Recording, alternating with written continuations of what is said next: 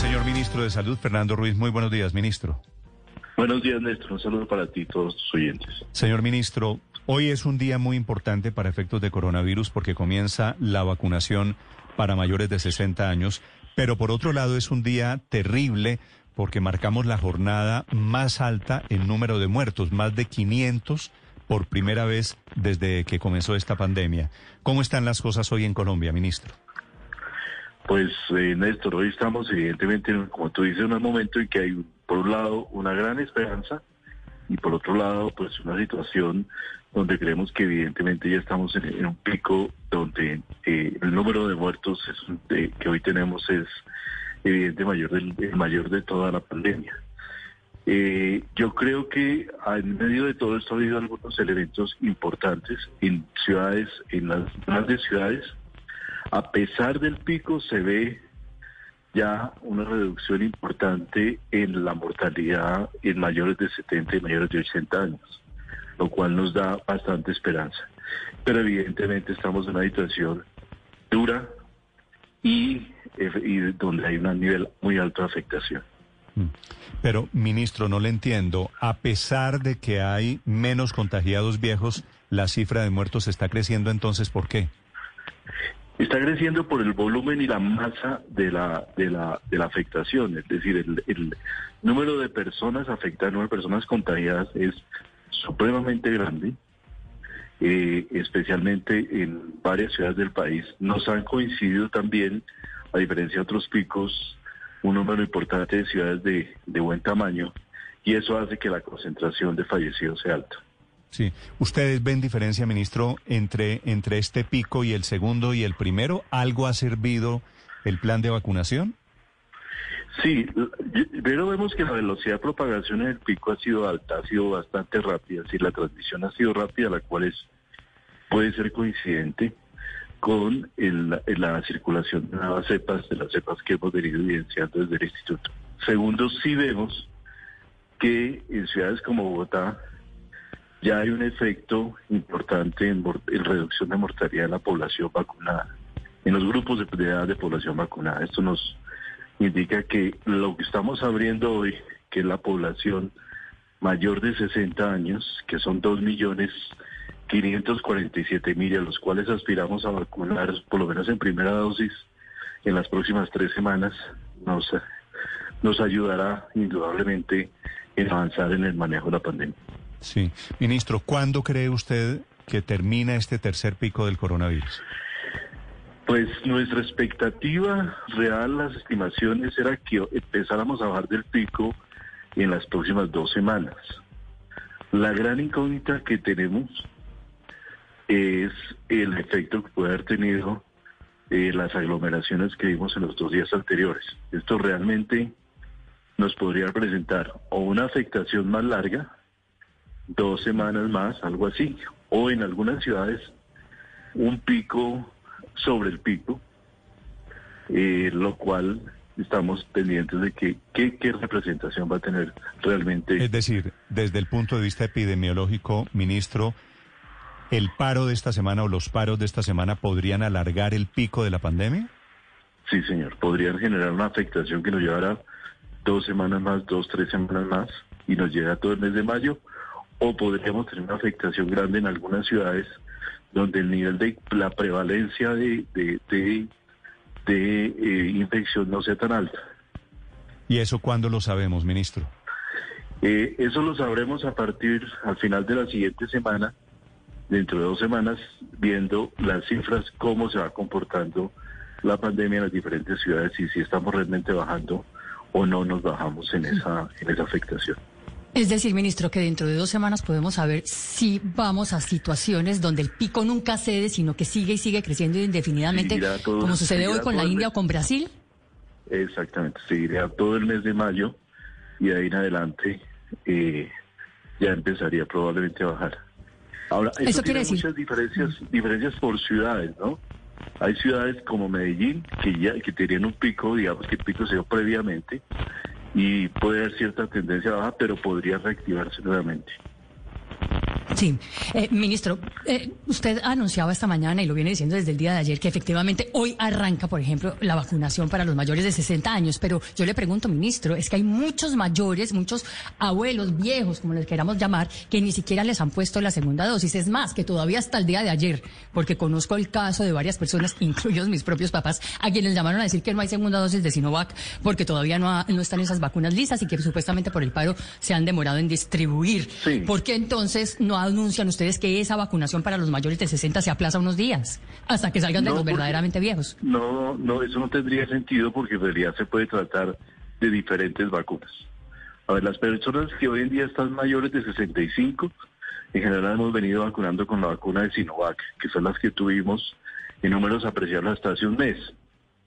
Allí la buena noticia es que las vacunas llegaron el 25 de el 25 de este mes, el domingo pasado, llegaron las vacunas y las empezamos a distribuir. Desafortunadamente el paro nos ha demorado un poquito la, posibilidad de llegar, pero yo creo que en el día de hoy ya se termina completamente la distribución de esas vacunas de segunda dosis, lo cual garantiza, para tranquilidad de todos, que esas segundas dosis ya están en el país, ya están en las ciudades y ya el proceso simplemente de agendamiento de aplicación que se va a dar en los próximos dos o tres días. Pero nosotros no podemos pararnos con las vacunas que ya nos llegaron esperando para abrir otras edades. Mm. Y ahí tenemos vacunas de Pfizer que nos han llegado cerca de un millón de vacunas, más de un millón de vacunas, eh, y con las cuales podemos abrir otro grupo de edad para ir avanzando rápidamente en la vacunación. Y en esta sola semana nos han llegado 2.450.000 vacunas. Segundas dosis son cerca de 800.000, de manera que las otras las vamos a utilizar en talento humano en salud y en abrir los grupos de mayores de 60, que es un grupo muy grande y que también tiene una muy grande afectación por la enfermedad. Señor ministro, a los mayores de 60, ¿qué vacuna les van a poner? Se van a poner diferentes vacunas porque pues, es un grupo muy grande, como decía, son 2.547.000. Por el momento, en este momento tenemos una mayor disponibilidad de la vacuna de Pfizer. Está por llegar el próximo primero de mayo un contingente de un millón adicional de vacunas de Sinovac y probablemente también vamos a tener vacuna de AstraZeneca para esta población. De manera que Aquí, como hemos dicho siempre, en la medida que se va llegando, se van aplicando las vacunas que estén disponibles y en ese mismo sentido se irán aplicando los mayores de 60.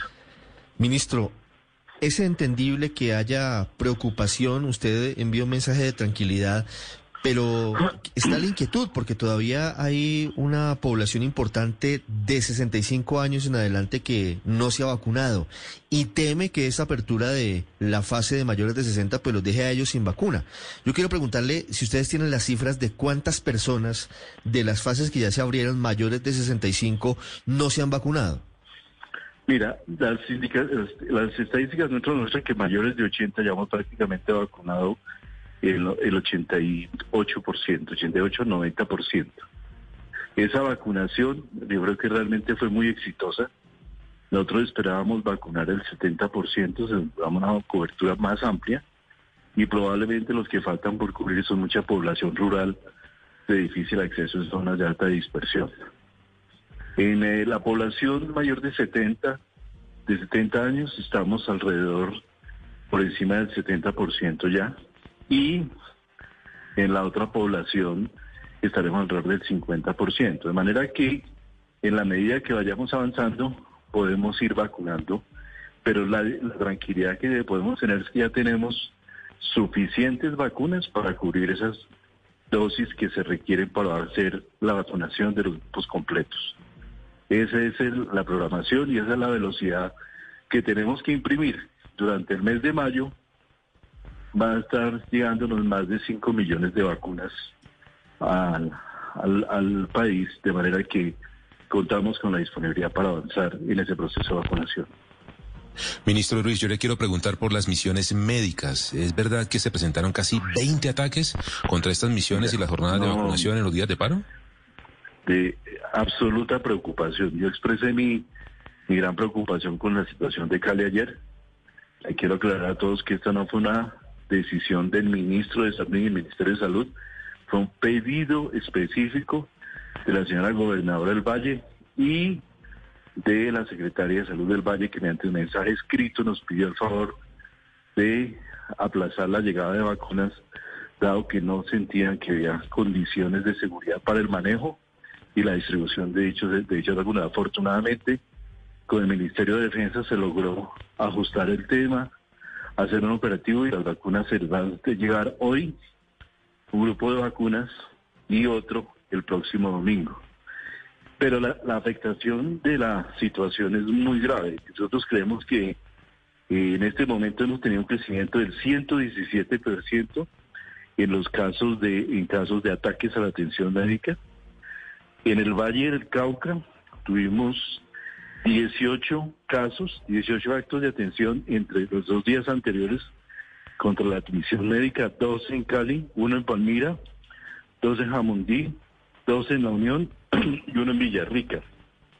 14 ambulancias atacadas, con ruptura de vidrios, carrocería, eh, intentos de quema, cuatro personas de personal médico agredidas, nos tocó, personalmente me tocó buscar cómo rescatar un médico que tuvo que encerrarse con su equipo de ambulancia en una escuela de Cali. Yo creo que hay que hacer un llamado aquí a la, a la comunidad, a la sociedad completa de que la misión médica tiene que respetarse, tiene que tenerse un respeto muy especial, que una ambulancia puede ir con personas heridas adentro, pero también hay momentos en que va a recoger personas. Y cuando va a recoger va sola, no va ningún acto diferente a un acto humanitario, voluntario de salud de ir a recoger a una persona. Creo que esta situación es supremamente grave. Nosotros tenemos una afectación muy importante. Durante el 2020 hemos venido teniendo 325 eventos y lo que hemos notado es un cambio de patrón de una situación en la cual ataques a la atención a a la a los ataques a la misión médica se hacían antes desde grupos armados y ahora son fundamentalmente grupos de civiles. Ministro, eh, una última pregunta, teniendo en cuenta otro anuncio que usted hizo sobre el comienzo en tres semanas de la vacunación para las personas que tienen comorbilidades, que son muchísimas en el país, son más de 5 millones 300. Pero en ese listado de comorbilidades, pues están los hipertensos, diabéticos, renales, VIH, cáncer, etcétera. Pero hay uno que dice obesidad y ese no tiene un número específico de personas. ¿Cómo, eh, porque además la gente que nos está escuchando tiene que comenzar a hacer los trámites de actualizar sus cosas en las EPS, ¿cómo una persona sabe si está en ese grupo de eh, obesidad, de comorbilidad de obesidad o no?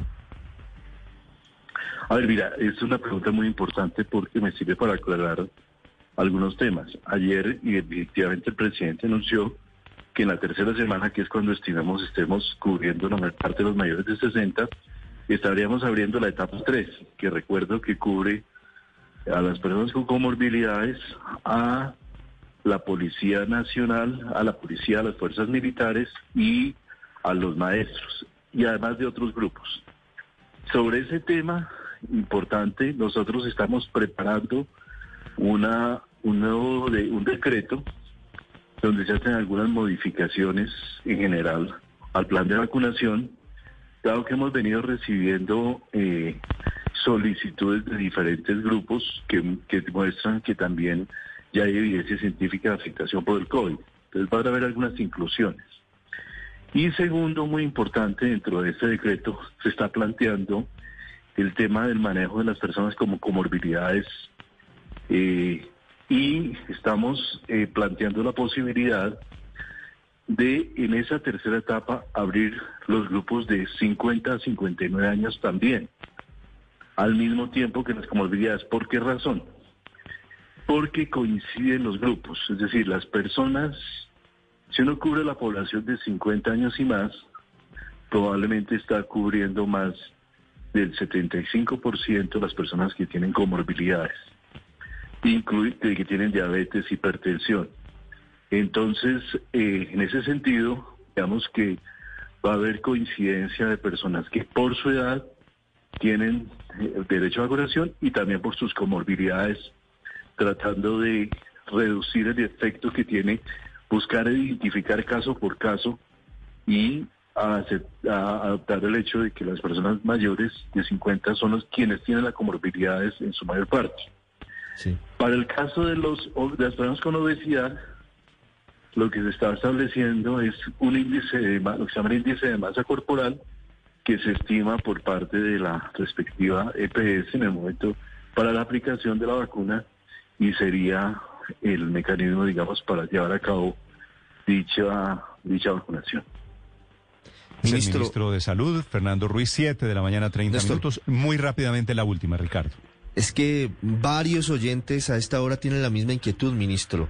¿La vacunación para mayores de 60 años que se abre hoy es con agenda previa o van a disponer sitios para que quien tenga la edad pueda hacer fila? Gracias, Ricardo. Muy importante la pregunta. Agendamiento. Nosotros es por agendamiento. Nosotros ya le habíamos avisado, yo personalmente le he avisado desde hace más de cinco días a las EPS para que fueran agendando a la población antes de que hiciéramos el anuncio y ya esas personas están agendadas, las de hoy, las de mañana, las de los próximos días. Como siempre haremos agendamiento previo para que la vacunación sea lo más ordenada posible y posteriormente se hará ya la apertura de la agenda para capturar a aquellos que por alguna razón no fueron agendados. Pero por ahora arrancamos con agendamiento previo. Una buena noticia para dos millones y medio de colombianos que están en ese escalón de 60 a 65 años. Ministro, gracias por estos minutos. No, Néstor, a ti y a todos Usted muy amable, sé que está muy ocupado. 7.31 minutos es el ministro de Salud de Colombia, Fernando Ruiz. Estás escuchando Blue Radio.